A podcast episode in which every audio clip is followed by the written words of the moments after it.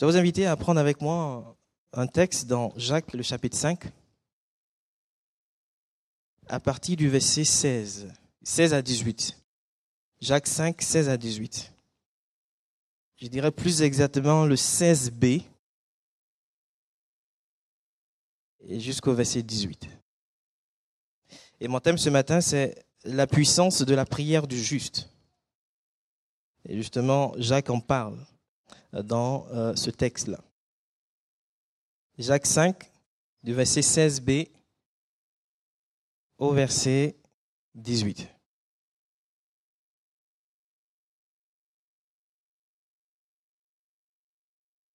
La prière fervente du juste a une grande efficacité. Élie était un homme de la même nature que nous. Il pria avec instance pour qu'il ne plût point. Et il ne tomba point de pluie sur la terre pendant trois ans et six mois. Puis il pria de nouveau, et le ciel donna de la pluie, et la terre produisit son fruit. Nous savons tous que prier, c'est communiquer personnellement avec Dieu. Et on, serait tenté de dire que malheureusement, nombreux sont celles et ceux qui se privent de ce merveilleux privilège-là, qu'est la prière, qui négligent la prière tout simplement parce qu'ils ne croient pas en l'efficacité de la prière, parce qu'ils ne croient pas en la puissance de la prière, parce qu'ils ne sont pas convaincus que Dieu répond quand le juste prie, que Dieu répond quand son enfant crie à lui. Ils ne sont pas certainement réellement certains que Dieu peut changer de situation, même les plus complexes, quand son enfant crie à lui, quand le juste prie.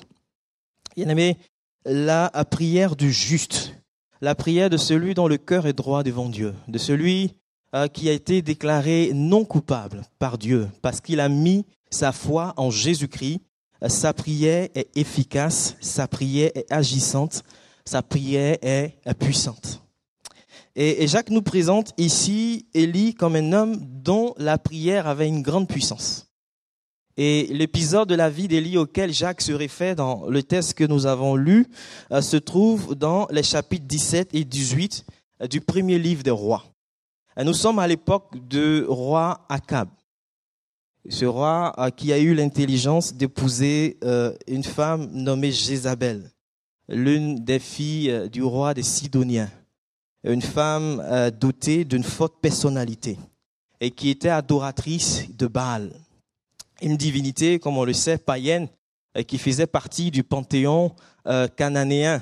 Et elle faisait, elle est parvenue à convaincre son mari, Monsieur Akab, à promouvoir l'adoration de Baal à promouvoir le culte de Baal en Israël.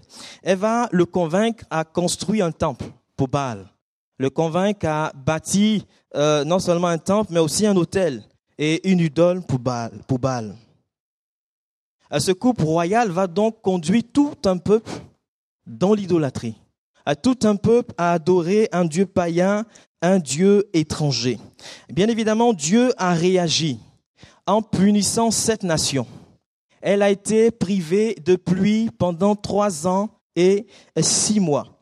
Et le texte que nous venons de lire nous dit que c'est la prière d'Élie qui a permis de déclencher la survenue de la sécheresse pardon, euh, sur cette nation.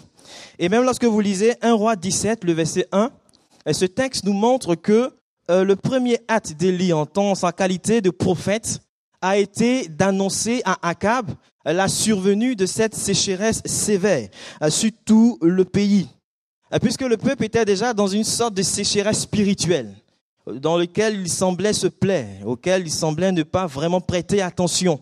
Véritablement, l'Éternel va permettre qu'il y ait cette sécheresse physique, afin d'attirer l'attention de ce peuple-là euh, sur son péché, sur son abandon de Dieu vivant et vrai. 1 roi 17, le verset 1 dit ceci, Élie, le Tishbite, l'un des habitants de Galade, pardon, dit à Akab, l'Éternel est vivant, le Dieu d'Israël dont je suis le serviteur, il y aura, il y aura ces années si ni rosée ni pluie, sinon à ma parole. Donc trois ans et demi plus tard, l'Éternel donne à Élie à nouveau ce ordre-là de se présenter devant le roi Akab.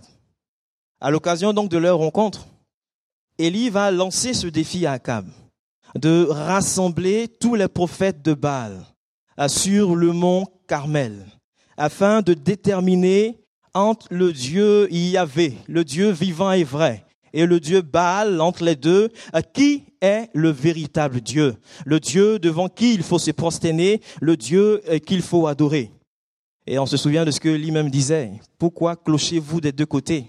Si c'est l'Éternel qui est Dieu, allez après l'Éternel. Si c'est Baal, allez après Baal. Et donc, Élie, il va lancer ce défi. Demander à Akab de réunir tous les prophètes de Baal. Et il dira, le Dieu qui répondra par le feu, et c'est celui-là qui sera Dieu. Et c'est ce Dieu-là qui va, qu'il va falloir adorer. C'est ce Dieu-là qui sera reconnu euh, comme le seul vrai Dieu. Donc d'un côté, les prophètes de Baal et d'un autre côté, Élie. Et il est dit que toute la journée, les prophètes de Baal ont crié à leur Dieu, mais aucune réponse, rien du tout. Et est venu maintenant le temps où Élie, devait crier à son Dieu. Et la Bible déclare que au moment euh, du sacrifice du soir, Élie va d'abord rétablir l'autel. Élie va préparer ensuite le sacrifice. Élie va prier une seule fois. Et la Bible déclare que le feu est descendu du ciel et a consumé le sacrifice. Il a prouvé ainsi à tout le peuple que Yahvé est le Dieu vivant et vrai. Yahvé est le Dieu et qui est digne de notre adoration. Yahvé est celui-là devant qui tout genou doit fléchir. Pour autant, il y avait toujours la sécheresse. Il y avait toujours part de pluie. La Bible déclare que Élie est monté encore, je dirais, sur le sommet, au sommet du mont Carmel pour prier. Il va se pencher contre terre. Il va mettre son visage entre ses genoux et il va demander à Dieu avec ferveur d'accomplir sa parole en envoyant la pluie. Il va prier, il va ensuite envoyer son serviteur une première fois, d'aller voir et, de voir, remarquer, de constater si enfin il y avait quelque chose qui semblait indiquer que la pluie euh, était sur le point d'arriver. Une première fois, le serviteur va et revient, rien. Une seconde fois, une troisième fois, jusqu'à la septième fois, où le serviteur va lui dire que j'aperçois un minuscule nuage à l'horizon. Et pour Élie, c'était tout à fait suffisant pour le rassurer que l'Éternel était sur le point d'envoyer la pluie sur son peuple. On, serait tenté de dire que Élie est un personnage exceptionnel. Élie, c'est, comme Superman. Élie, c'est, un super-héros. Élie, c'est un prophète de Dieu. Élie, c'est un homme remarquable. Élie, ce n'est pas n'importe qui. Et Jacques ici, en fait, a donné l'exemple d'Élie pour nous encourager. Peut-être qu'ici, donnait l'exemple de Jésus, on dirait, bon, Jésus, c'est le Fils de Dieu, c'est tout à fait normal. Il donne l'exemple d'Élie, mais aussi Élie, on serait tenté de dire, mais bon, il veut nous encourager, mais ça pourrait avoir l'effet contraire peut-être nous décourager en fait, vu euh, le témoignage, l'histoire euh, de cet homme remarquable, de cet homme de Dieu extraordinaire. Donc on, on pourrait être tenté d'être découragé et de dire que l'exemple que Jacques donne ici n'est pas approprié. Mais Jacques va euh, nous dire simplement que Élie était un homme de la même nature que nous. Il était un homme comme vous et moi. De la même nature que nous. Bien-aimés frères et sœurs, nous pouvons nous également. La prière du juste a une grande efficacité. La prière du juste est puissante. Et Élie, cet homme qui était de la même nature que nous, a crié à l'Éternel. Et l'Éternel a agi. Il n'y a pas de catégorie particulière de personnes à qui Dieu répond. Il n'y a pas une sorte, je dirais, d'élite dans le corps de Christ à qui Dieu va répondre ici, comme ça a été le cas d'Élie. Et Jacques prend le soin, en tout cas, de nous rappeler à qui il était et comme chacun d'entre nous. Élie n'était pas quelqu'un de parfait. Élie avait aussi quelque part, on pourrait dire, ses défauts.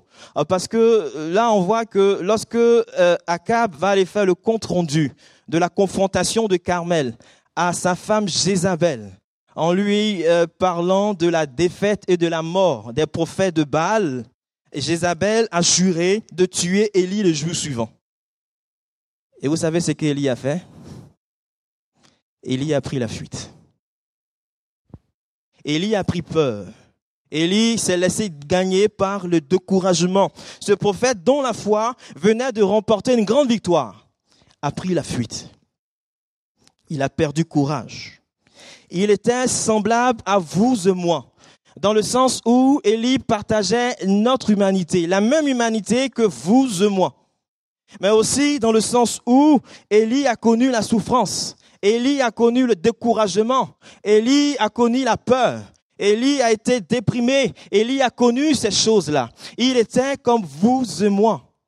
Il a crié à Dieu avec ferveur et l'Éternel est intervenu.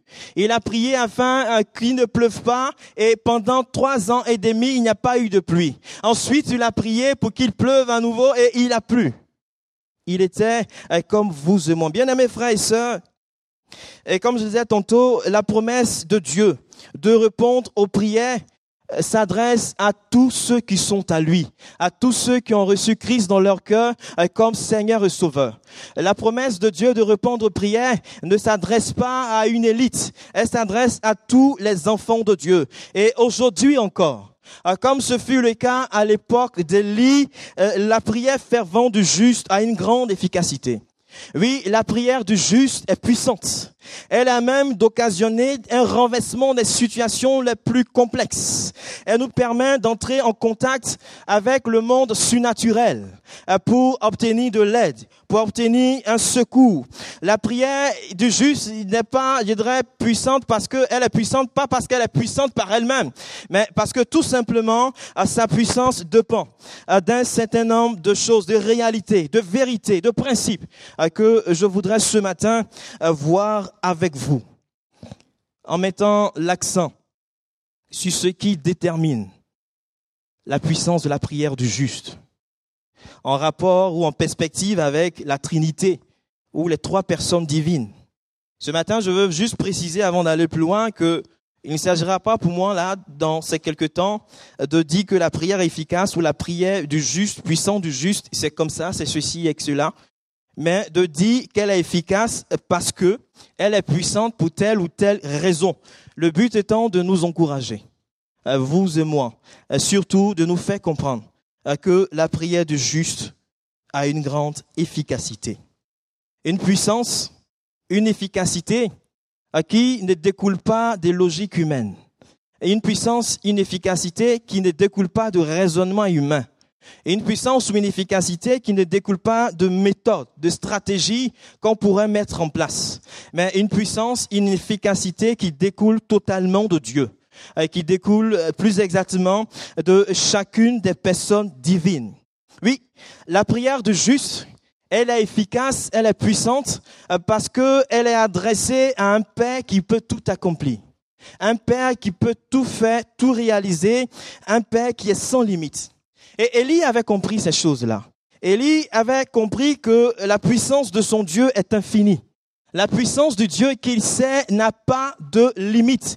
Il avait compris que son Dieu est tout puissant et qu'aucune loi ne pouvait restreindre la toute puissance de son Dieu. Il avait compris que même si un exaucement nécessitait qu'une loi naturelle soit modifiée, qu'un principe naturel soit modifié, et si bien sûr cela était en accord avec la volonté de Dieu, il avait compris que Dieu était capable de modifier ces choses-là, que Dieu était capable d'activer plus rapidement pardon, ces lois, euh, tout comme il pouvait les retarder. Il pouvait les interrompre temporairement. Il avait compris ces réalités-là. Il peut les interrompre, interrompre leur fonctionnement momentanément en instituant une loi plus importante, une loi supérieure euh, qui découle de lui-même. Et le résultat, c'est tout simplement ce qu'on appelle le miracle, euh, parce qu'on ne le comprend pas. Et c'est tellement que beaucoup ont vécu ces réalités, ces choses, au point où des gens autour de vous vous ont dit, mais euh, comment se fait-il que telle chose se soit arrivée? Qu'est-ce qui s'est passé? Eh bien, c'est mon Dieu qui a fait. C'est mon Père qui a fait, parce qu'il est tout puissant. On m'a dit que ce n'était pas possible. Mais à mon Père, tout est possible. Et il agit dans ma situation. Bien-aimés frères et sœurs, nous avons un Père qui est entièrement digne de confiance. Aucun problème n'est insurmontable à ce Dieu en qui nous avons placé notre foi et notre confiance. Notre Père à nous, il ne s'appelle pas Baal. Notre Père à nous, c'est pas un Dieu à qui on crie et qui ne peut pas entendre. Notre Père à nous, c'est pas un Dieu qui a été fait de main d'homme, un Dieu qui a des oreilles mais qui n'entend pas, un Dieu qui a des yeux mais qui ne voit pas, un Dieu qui ne peut absolument rien faire. Notre Père à nous, celui que nous servons, il est le Dieu qui répond par le feu. Il est le Dieu à qui toutes choses sont possibles. Il est le Dieu capable de bouleverser l'ordre des choses pour venir à notre aide, pour venir à notre secours. Il est le Dieu capable de modifier les choses afin d'agir dans notre situation. Oui, il peut tout. Et Élie avait réalisé ces choses-là. Élie avait compris que son Dieu peut tout accomplir. Il avait saisi que ce Dieu pouvait tout réaliser et à lui rien, oui absolument rien n'est impossible à ce Dieu. Ce matin, je voudrais nous encourager à faire confiance en ce Dieu et pouvoir à tout ce dont nous avons besoin. C'est un Dieu qui n'est pas limité en termes de temps. C'est un Dieu qui n'est pas limité en termes de connaissances. Ce Dieu, il connaît ton passé. Il connaît ton présent. Il sait ce que tu vis actuellement, ce que tu as vécu. Il connaît également ton lendemain. Et rien n'est caché aux yeux de ce Dieu. Il te connaît mieux que tu puisses toi-même te connaître. Il sait parfaitement ce qu'il y a de meilleur pour toi. C'est pourquoi ce matin, tu peux te présenter devant ce Dieu dans la prière, avec foi, avec confiance, parce qu'il peut tout, ce Dieu-là. Ah, tu peux euh, t'approcher de lui et lui faire part de ton besoin. Peut-être que quelques-uns ont été marqués négativement par un père humain, au point où il y a comme des blessures dans votre cœur, dans votre vie, qui sont là encore présentes à cause de cette relation-là avec votre père humain. Ou peut-être que certains, euh, tout simplement, euh, ont été abandonnés par ce père humain.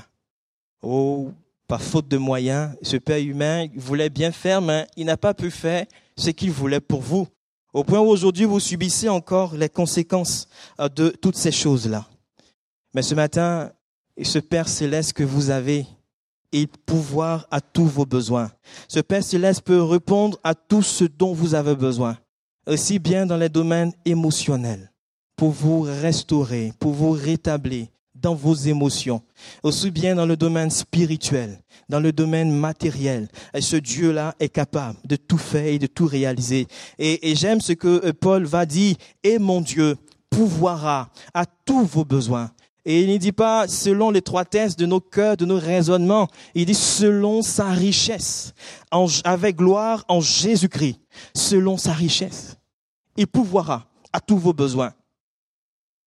Parfois, on peut se dire, mais bon, moi, mon besoin, il est énorme. Est-ce que Dieu peut répondre à ce besoin? Moi, mon besoin, il est particulier. Est-ce que ce Dieu tout-puissant, il peut agir dans ma situation? Je vais vous donner simplement cette citation de George Newton qui a dit, si tu te présentes devant un roi, prends de grandes requêtes avec toi, car sa grâce et sa puissance sont si grandes que jamais trop tu ne lui demandes. Sa grâce et sa puissance sont si grandes. Tu peux t'approcher de ce Dieu, même avec de très, très, très grandes requêtes. Ah, tu peux t'approcher de lui. On parle également de Napoléon, euh, qui a accordé immédiatement euh, une faveur immense à un requérant, euh, parce qu'il a dit simplement qu'il m'a honoré par la grandeur de sa demande. Ce matin, peu importe ta demande, peu importe ton besoin, apporte-le à ton Dieu, à ton Père, qui peut euh, tout accomplir. La prière du juste est efficace, elle est puissante. Et comme on l'a vu, elle est adressée à un Père qui peut tout, mais au nom de son Fils bien-aimé, Jésus-Christ de Nazareth. La Bible nous le présente comme étant le seul médiateur entre Dieu et les hommes, parce que à cause du péché, nous sommes privés de sa gloire. Nous ne sommes pas dignes d'entrer dans la présence de Dieu. Mais par la foi en Jésus-Christ, nous dit la parole de Dieu, nous avons la liberté de nous approcher de ce Dieu vivant, de ce Dieu vrai. Grâce à l'œuvre de la croix, grâce au tout accompli, grâce au prix payé par Jésus, nous pouvons nous approcher de Dieu. Et je voudrais rapidement, avant d'aller plus loin, faire ce parallèle-là entre euh, l'œuvre de Christ en tant que médiateur et euh, ce qui se passait dans l'Ancien Testament, c'est-à-dire le, système, tout ce système sacrificiel euh, dans l'Ancien Testament, un système sacrificiel et des offrandes qui étaient effectuées par des prêtres, par des sacrificateurs dans le temple, qui préfiguraient l'œuvre de Jésus-Christ en tant que médiateur. C'est un système sacrificiel qui n'avait aucune efficacité intrinsèque. Euh, je donne la référence, vous pouvez la voir dans Hébreu 10, de verset 1 à 4. Cependant, par ce système sacrificiel, des hommes et des femmes pouvaient s'approcher de Dieu. Des hommes et des femmes étaient acceptés par Dieu exclusivement sur la base de l'œuvre à venir de Christ, à qui préfigurait euh, ce, son rôle en tant que médiateur. Élie savait ces choses-là. Et c'est pourquoi dans le texte dans 1 roi 17 et 1 roi 18, euh, au moment d'offrir, lui, de s'adresser à son Dieu, au moment du sacrifice du soir, Élie a d'abord rétabli l'autel. Élie a préparé le sacrifice.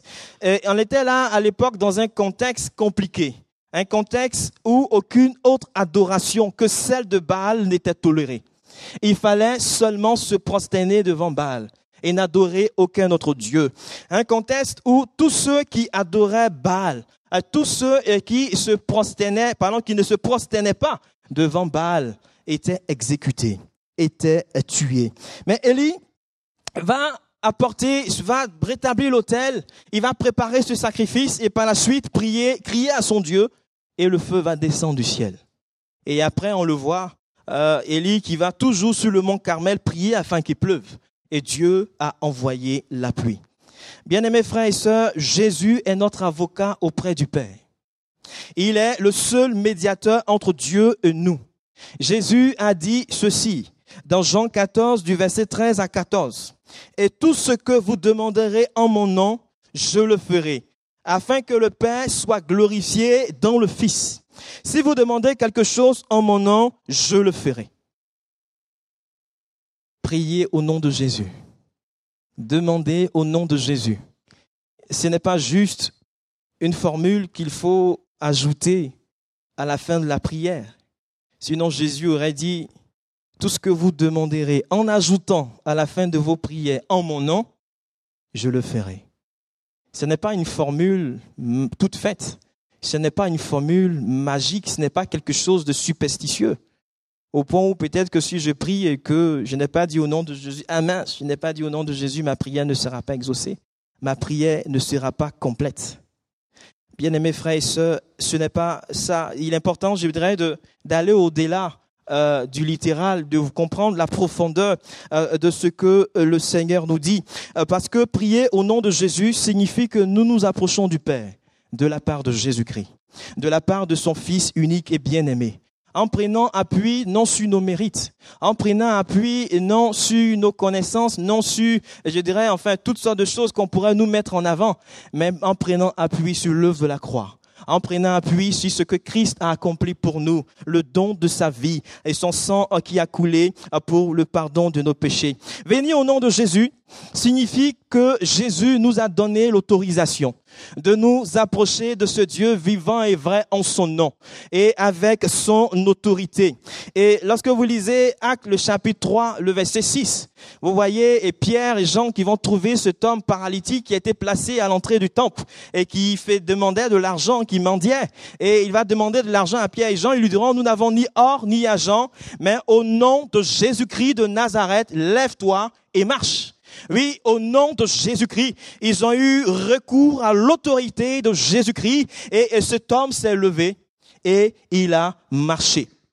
Et prier au nom de Jésus, c'est un peu comme si on présentait, je ne sais pas si vous aimez les chèques, c'est un peu comme si on présentait un chèque, un chèque à la banque du ciel, de la part de Jésus. Ces chèques sont fondés sur les promesses de Dieu. Et notre carnet de chèques, c'est la Bible. C'est la parole de Dieu qui contient toutes les promesses de Dieu pour chacune de nos vies, pour chacun d'entre nous. Et on ne peut pas dissocier la prière de la parole de Dieu. C'est pas possible. Et il nous suffit simplement de présenter ces chèques-là pour être payés. Les présenter au bon endroit, dans la banque du ciel pour être payés. Et ce qui est intéressant, c'est que ces chèques sont libellés à l'ordre de tout enfant de Dieu, de tout un chacun. Et le montant de ces chèques correspond à tous nos besoins. Et mon Dieu pourvoira à tous vos besoins, selon sa richesse. Et euh, voilà, moi si je vous donne un chèque, posez vraiment moi la question s'il n'y a pas de risque d'impayé après. Hein. Vérifiez bien avant de chercher à encaisser le chèque. si j'ai des provisions sur mon compte et si ça va passer ou pas. Et je peux même faire attention pour ne pas risquer peut-être d'être interdit bancaire, etc., pour risque enfin pour impayé de chèque, tout ça, etc. Mais euh, le chèque que le Seigneur nous donne, ce chèque euh, que euh, nous avons, euh, que nous pouvons présenter dans la banque céleste, c'est un chèque qui a été signé par Jésus-Christ lui-même. Et il n'y a pas de risque d'impayé. Vous pouvez en toute confiance présenter ce chèque à la banque du ciel. Il va retourner payé, tout à fait payé, parce que le compte de Jésus est toujours bien approvisionné. Le compte de Jésus est inépuisable. Et vous pouvez en toute confiance présenter ce chèque à Dieu. Et ce matin, je ne sais pas, qu'est-ce que vous voulez présenter à Dieu? Quel besoin vous voulez présenter à Dieu?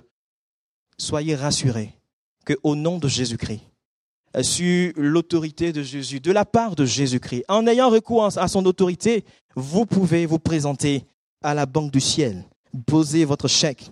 Et parce que Dieu honorera toujours la signature de son Fils bien-aimé, la signature que Jésus a apposée sur ses chèques. C'est pourquoi demandons.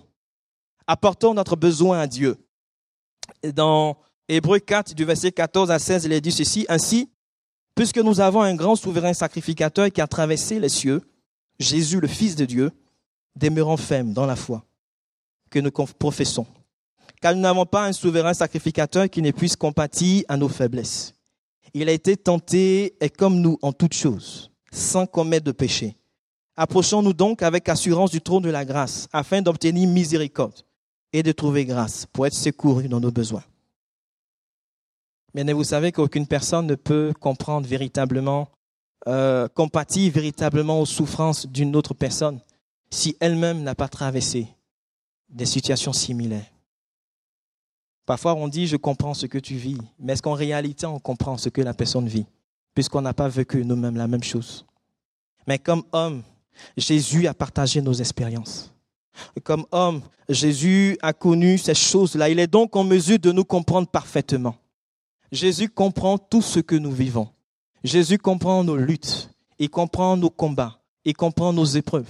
Il comprend nos échecs et comprend toutes les situations de notre vie. Jésus comprend et c'est pourquoi ce matin, tu es invité à t'approcher du trône de la grâce de la part du Seigneur Jésus.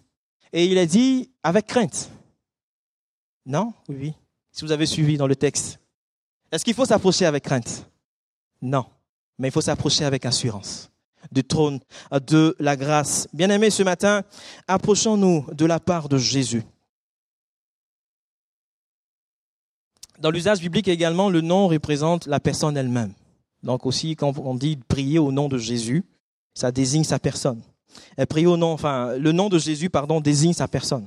Donc prier au nom de Jésus va donc au-delà du simple fait de prier en ayant recours à son autorité. Mais c'est aussi prier conformément à son caractère. Aussi prier en accord avec sa nature, en accord avec sa volonté.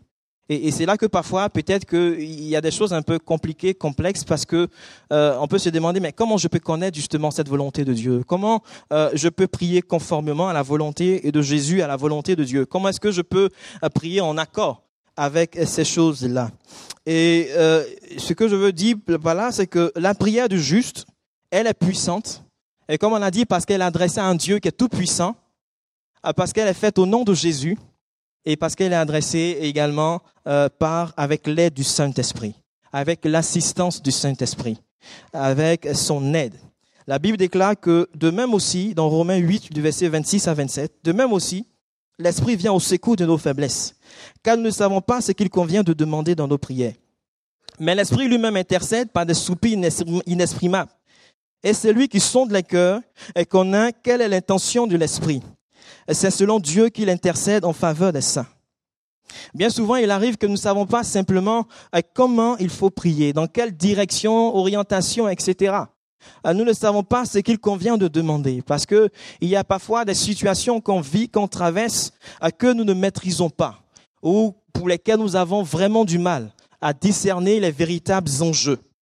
Et, ça peut nous amener à avoir des motivations qui ne sont pas toujours claires qui ne sont pas toujours justes. On ne sait pas comment euh, prier correctement en conformité avec la, pensée de Dieu. La Bible dit justement que c'est là que les soupirs du Saint-Esprit vont intervenir. Le Saint-Esprit vient pour nous aider dans notre faiblesse. Et les soupirs du Saint-Esprit, pour faire simple, je dirais, c'est comme si euh, le Saint-Esprit va sonder le cœur de Dieu. La Bible déclare qu'il sonde tout, même les profondeurs de Dieu. Il va sonder le cœur de Dieu et il va prendre ce qu'il y a dans le cœur de Dieu. Les sentiments qui sont là dans le cœur de Dieu. Peut-être la tristesse, la joie, je ne sais pas quoi, etc. Prendre ces réalités-là et il va nous communiquer ces choses-là euh, dans notre prière euh, pendant que nous sommes en train de crier à l'éternel. Je l'ai peut-être expliqué ici plusieurs fois. Moi, ça m'est arrivé un moment là où on était avant, on disait. Euh, il fut comme ça un bon moment. Peut-être que ça arrivait aussi à plusieurs, comme ça un bon moment ou dans mes temps personnels de prière, j'ai l'habitude bien sûr de prier pour différents sujets, mais pendant un bon moment, j'avais du mal pour prier, de prier, du mal à prier pardon pour autre chose. Et à chaque fois que je me présente devant l'Éternel, j'avais dans mon cœur cet amour, il y avait dans mon cœur cette compassion euh, pour tous les habitants de la commune où on était. Je ne savais pas, j'avais du mal à expliquer en fait ce qui se passait dans mon cœur, au point où j'étais amené constamment à crier à Dieu. Seigneur, sauve-les. Seigneur, touche les cœurs. Seigneur, agis dans ces situations. Seigneur, tu vois qu'ils sont perdus. Ils ont besoin de ta grâce. Et je pouvais passer comme ça des heures, oubliant mes propres sujets, passer des heures à prier pour le salut d'hommes et de femmes que je ne connaissais pas. Et parce que c'est ce que je ressentais dans mon cœur toutes les fois que je m'approchais du Seigneur. Et je sentais que certainement le Seigneur avait quelque chose de particulier à faire dans cette ville, dans cet endroit, euh, parce qu'il y avait, c'est vrai, une église baptiste qui était implantée là. Euh, on était à un moment donné euh, dans cette église, bon, à, partir d'un moment, il parlait de culte écuménique, etc. Bon, on s'est retiré tout doucement. Voilà. Et donc, il n'y avait pas vraiment d'église pentecôtiste, comme assemblée de Dieu, etc. Et quand on a prié, je ne dis pas que c'est parce que nous, on a prié avec mon épouse, hein, mais aujourd'hui, il y a un temple là-bas et des frères et des sœurs se réunissent pour rendre gloire au Seigneur. Et, le pasteur que j'ai rencontré le mois dernier, en masse au congrès me disait, mais Joël, je suis spectateur de ce que Dieu est en train de faire dans cette ville. Des familles entières se convertissent. Des gens viennent à Jésus. Et même, on était là-bas cet été, on a vu une famille, une maman avec ses enfants. Toute la famille est venue à Jésus le Père également. Tout le monde a accepté le Seigneur Jésus. Il me parlait de certaines délivrances qui s'opéraient, des gens qui avaient une addiction à la drogue, à plein de choses, des personnes qui étaient complètement libérées, restaurées, etc. Et on a compris que vraiment, le Seigneur a certainement voulu qu'on soit là à un moment donné afin de crier à lui euh, pour le salut de ces personnes-là. Et je me souviens qu'il m'arrivait d'aller acheter du pain. Et parfois, quand j'arrive à la maison, mon épouse me dit, mais pourquoi tu mis autant de temps? La boulangerie était juste à côté, là. En fait, c'est que je faisais. Je ne dis pas que c'est une méthode, c'est pas qu'on m'a forcément enseigné, etc. Mais je prenais le temps de sillonner la ville. Et quand je voyais un homme, dans mon cœur, je disais, Seigneur, sauve cet homme.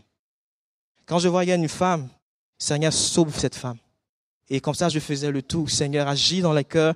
Seigneur, agis dans la vie. Bien aimés frères et sœurs, le Saint-Esprit peut susciter en nous ses prières.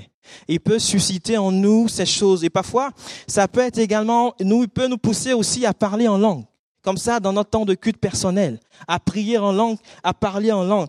Il suscite dans notre cœur des motivations et des demandes qui sont justes, conformes aux sentiments ou encore à la volonté de Dieu. Il agit, il œuvre afin d'orienter euh, nos prières. Il, prend nos prières parfois qui, qui a une certaine faiblesse ou maladresse, excusez-moi du thème, et en quelque sorte, il, il vient comme pour les corriger et il va investir nos prières de sa puissance. Il va investir nos prières de sa profondeur et il va présenter la prière de euh, mon bien-aimé, de mon frère, de ma sœur à Dieu. Il va présenter cela à Dieu. Et, et vous savez ce qui se passe lorsque Dieu, lorsque le Saint-Esprit présente ainsi votre prière à Dieu, Dieu entend la pensée de l'Esprit. Il entend la pensée de l'Esprit. Et ce qui se passe, c'est que le Saint-Esprit prie toujours conformément au sentiment de Dieu. Parce qu'encore une fois, il sonde tout, même les profondeurs de Dieu. Même les profondeurs de Dieu. Bien-aimés frères et sœurs, il est important pour nous d'associer le Saint-Esprit quand nous approchons de Dieu. Et surtout d'être sensible au Saint-Esprit lorsqu'il nous conduit. Parfois, il peut nous mettre des sujets particuliers. Ne résistons pas, laissons-nous conduire par le Saint-Esprit et apportons euh, ses besoins à Dieu. Ça peut être vraiment avec notre langage, on va dire, intelligible, avec nos propres mots en français ou d'autres langues pour certains. Ou bien ça peut être la prière en langue. Mais laissons-nous conduire, laissons-nous diriger par le Saint-Esprit. Il y a certainement quelque chose qu'il veut faire à ce moment-là dans notre cœur ou pour notre entourage, pour des personnes, etc. Euh, parfois, le Saint-Esprit aussi euh, peut montrer dans notre vie ce qui ne plaît pas à Dieu il peut pointer du doigt quelque chose qu'il faut que je règle. Peut-être un manque de pardon. Euh, peut-être voilà beaucoup de choses que le Saint-Esprit peut euh, euh, montrer, pointer du doigt de notre vie. Il est là aussi pour nous aider à les confesser, à demander pardon à Dieu. Et c'est important, en tout cas, je dirais, de, de saisir ces occasions-là. Et si cela nécessite que je me réconcilie avec mon frère et ma sœur, il est vraiment important pour moi de le faire, d'entreprendre cette démarche et de permettre ainsi au Saint-Esprit de me restaurer, de me donner cette paix, de me donner cette assurance que Dieu m'a pardonné. Nos vies sont ainsi changées lorsque nous sommes sensibles au Saint-Esprit et lorsque nous laissons euh, conduire par lui. Je voudrais terminer en revenant sur le verset que nous avons lu de Jacques 5, 17. Il a dit, il pria avec instance, parlant d'elle. Dans le grec, il a dit, il pria en prière. C'est ce que ça donne littéralement ça peut paraître redondant, on dit, prier en prière. Mais il y a des expressions similaires dans l'Ancien Testament, en hébreu. Euh, un exemple, je ne donne pas tous les versets, mais dans Genèse 2, 17, vous pouvez le voir après, où en fait, si on veut traduire littéralement le mot mort qui a été employé, c'est mourir de mort, par exemple. C'est un autre exemple. Mais également dans Genèse 31, verset, le verset 30, un autre mot qui a été employé, désirer. Et là, il a dit désirer de désir. Et un dernier exemple, dans, dans Jean 3, le verset 29, se réjouit de joie.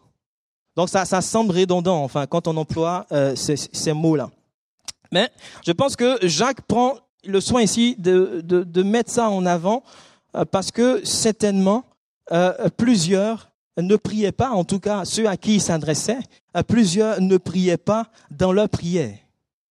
Voilà encore, ça peut paraître un peu bizarre. Plusieurs ne priaient pas dans leur prière, dans le sens où ils ne demandaient rien en fait. Il n'y avait pas de demande précise. Et on est bien conscient qu'il existe plusieurs autres formes, plusieurs autres moyens d'expression de la prière. Mais bien souvent, on n'ose pas simplement demander à Dieu. On n'ose pas simplement présenter notre besoin, notre problème au Seigneur. Ce matin, je voudrais nous encourager, vous et moi, à prier en prière à ne pas avoir peur de demander à notre Père céleste.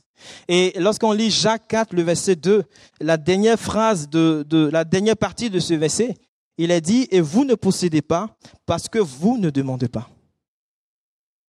Et il semble y indiquer ici que le fait de négliger de demander nous empêche tout simplement d'entrer en possession de ce que Dieu voudrait nous donner. Parfois, on s'est dit, mais le Seigneur, il connaît tout, il sait tout, il connaît mon besoin, mais il veut que tu exprimes ton besoin. Il veut que tu lui dises ton besoin avec tes propres mots, que tu t'approches de lui et que tu lui dises ton besoin. Jésus a dit, demandez et l'on vous donnera. Cherchez et vous trouverez. Frappez et l'on vous ouvrira. Car quiconque demande reçoit, celui qui cherche trouve. Et l'on ouvre à celui qui frappe. Lorsque nous demandons à Dieu, Dieu répond. Mais en même temps, il est important de comprendre, et c'est sur ça que je termine, que la prière n'est pas un moyen de forcer Dieu à agir conformément à nous, notre propre volonté. Mais c'est un processus par lequel nous reconnaissons sa puissance. Nous reconnaissons ses projets merveilleux qu'il a formés pour chacune de nos vies. Par la prière, nous apportons à Dieu notre situation. Nous lui confions notre situation. Et sachant que Dieu agira en son temps et conformément à lui sa volonté. Parce que Jésus a dit, non pas ce que je veux, mais ce que tu veux, Seigneur. Nous allons couper nos francs et prier. Seigneur, nous voulons te bénir ce matin. Nous voulons te dire merci. Parce que nous croyons que la prière fait vent du juste. Aujourd'hui encore, elle est efficace. Et ce matin, notre Dieu, nous ne savons pas quels sont les besoins de tout un chacun. Mais Seigneur, tu connais les cœurs, tu connais les besoins. Et ce matin, nous voulons te les apporter. Nous te prions, Seigneur, d'agir et de nous donner, notre Dieu, de à nouveau saisir, réaliser que le Père à qui nous nous adressons, il est le Dieu tout-puissant, le Dieu qui est capable de tout faire et que nous avons ce privilège-là de nous approcher de ce Dieu merveilleux au nom de Jésus-Christ, de la part de son Fils bien-aimé, grâce à l'œuvre de la croix, grâce au tout accompli. Seigneur, ce matin, accorde-nous ta grâce et aide-nous, notre Dieu, à être sensibles à ton esprit lorsque nous approchons de toi, à nous appuyer sur ta parole et à laisser ton esprit, Seigneur, nous conduire, nous diriger, notre Dieu et notre Père, à laisser ton esprit investir nos prières de sa puissance, de sa profondeur. Ce matin, nous crions à nous nous attendons à toi seul. Seigneur, donne gloire à ton nom et que toute la louange te revienne, Père. Au nom de Jésus-Christ. Amen. Amen. Que le nom du Seigneur soit béni.